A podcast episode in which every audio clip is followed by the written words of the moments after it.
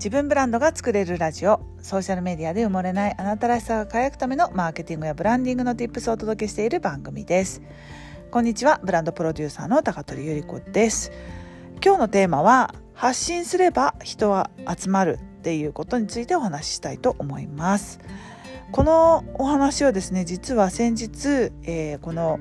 えーなんだろうこの音声を私ブログに書き起こしてもらってブログという文書にね、え、記録として残しているんですけれどもそれを手伝ってくださっているスイスの企業仲間さんと一緒にちょっとお茶する機会がありましてでちょっとその時にやっぱりそうだよなっていう気づきがあったのでそれを音声にまとめていきたいと思います。はいでえっとやっぱりね、えー、みんなが絶対通る道発信が怖いっていうあと誰かに見られたくないっていうお悩みありますよね。えー、やっぱりでもこのまあ特にコロナ過ぎてからオンラインを使って仕事をするってあの人が本当に増えて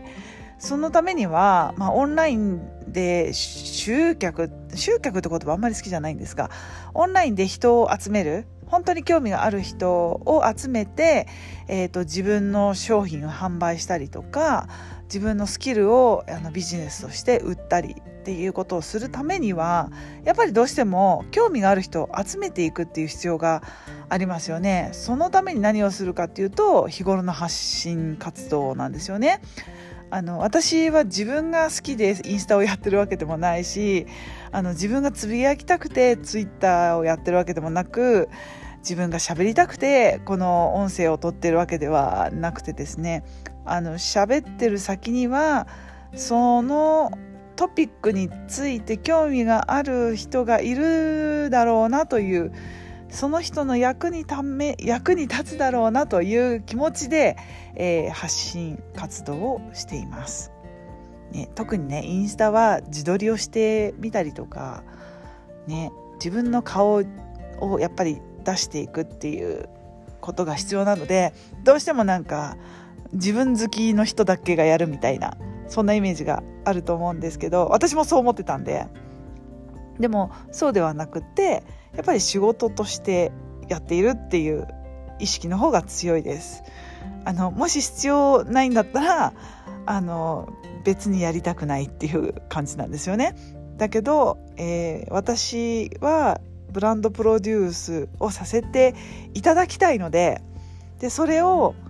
あの対価としてちゃんとビジネスとしてねいただきたいのでお給料を収入をねなのでそれにそういうサービスが欲しいと思ってくださってる方々を想像しながら日頃の発信をしてるんですよ。ということはということはやっぱり発信があのなんだろうプロモーション活動といいますかあの告知なんですよね。やっぱり知ってもらわないと何も始まらないので自分がやっていること自分の存在を知ってもらうためには発信が必要で発信がなければあのこの世に存在してないことと等しいんですよね。っていうことにまた改めてそうだよなっていうふうに思いまして。で私もすごく嫌だったのはあの日本の時の同僚に見られたくないとかね。一番見られたくないかもしれないだってブランドプロデュースっていう肩書きが何何言ってんのっていうふうに思われてしまいそうで怖いっていうのは今もあります。で私が今、えー、商品として売っているスキルっていうのはその会社員時代に培ったスキルを、えー、私なりにアレンジして、えー、販売をしているんですがその会社で培ったスキルって他にも私の周りにはたくさんいて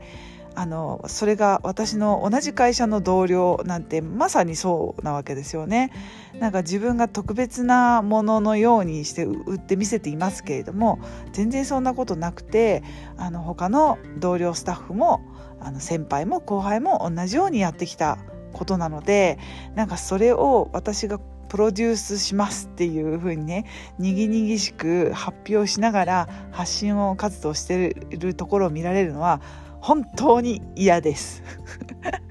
本当に嫌ですし恥ずかしい。しあの特に私が今スイスで、えー、スンスイスで住んでいるあの半径5メートルぐらいの人たちとかはこの発信活動は全然多分知らないと思います。うん、し知られたくないし多分知ったら知ったで「おおすごいじゃん」って言ってくれるんだと思うんですけれどもでもやっぱりその自分からやってるんだとはなかなか言えたもんじゃありません。ね、発信活動を続けて2年経ってもやっぱり私の生活範囲5メートル範囲の中での人たちに対しては恥ずかしいっていう気持ちはすごくありますがでももっともっと5メートル以上先のうん日本に住んでるあの全然行ったこともない町からですね見てくださったりとか聞いてくださったりでそれで勇気づけられました役に立ちました元気が出ましたっていうコメントを1回だけいただいただけでぐっと私の目線は視座は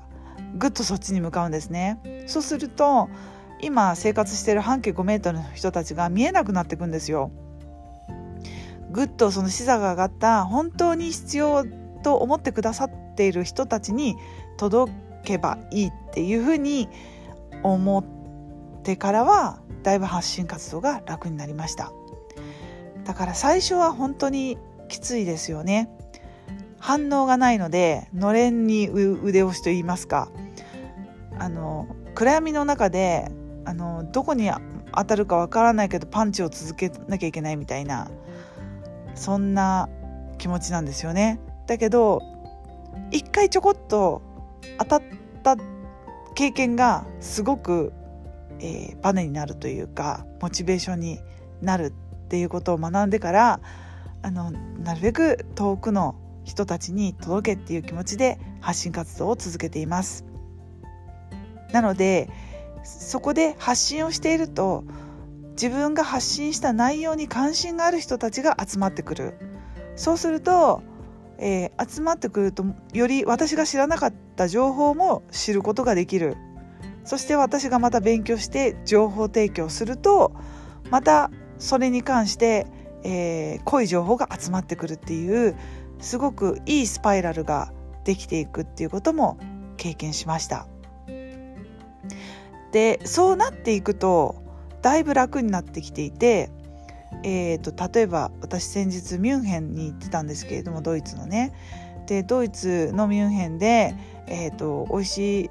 あの食事をしたいんだけどどっかいいレストラン知りませんかっていうふうに投げかけると教えてくれる人が出てくるんですよ。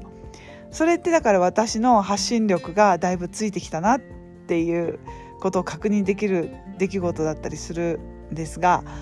そんな風に自分が発信し続けていて発信力がついてくると自分が突発的にこう必要だって思う情報を投げかけると答えてくれるファンが増えてくるっ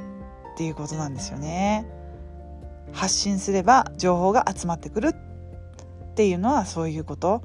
でやっぱりねこれ情報社会じゃないですか。でオンラインでこんだけ情報が氾濫している中で自分が必要としている情報を入手するってすごくあの難易度も高くなってきてると思うんですけれどもそれは自分が発信していってしかもクオリティのいい質のいい発信ができていると戻ってくる情報もそれなりのクオリティで戻ってくるんだなっていうことをあの最近ひしひしと感じています。まあ、ひょんなことからね、えー、とやっぱり発信が怖いよっていうあのその方のコメントからやっぱりそういうもんだよなっていう改めて気づきがあったので今日は音声に撮ってみましたまあねあのこのラジオでは発信の難しさとか怖さとかその不安の克服の仕方っていうのを何度もあのお話ししていると思うのでもしよろしかったらこれを機会にあの発信したいけど怖いっていう方はですねあの過去回をぜひあの聞き直してみていただけたらすごく嬉しいです。あの私もそうだったし未だにそうなのであのそこはみんな一緒ですそこで行動するかどうかそこで大きく未来が変わってくると信じています一緒に発信活動ぜひしていきませんか？という投げかけの音声でございました。最後まで聞いていただきありがとうございました。また次の音声でお会いしましょう。またね。チュース。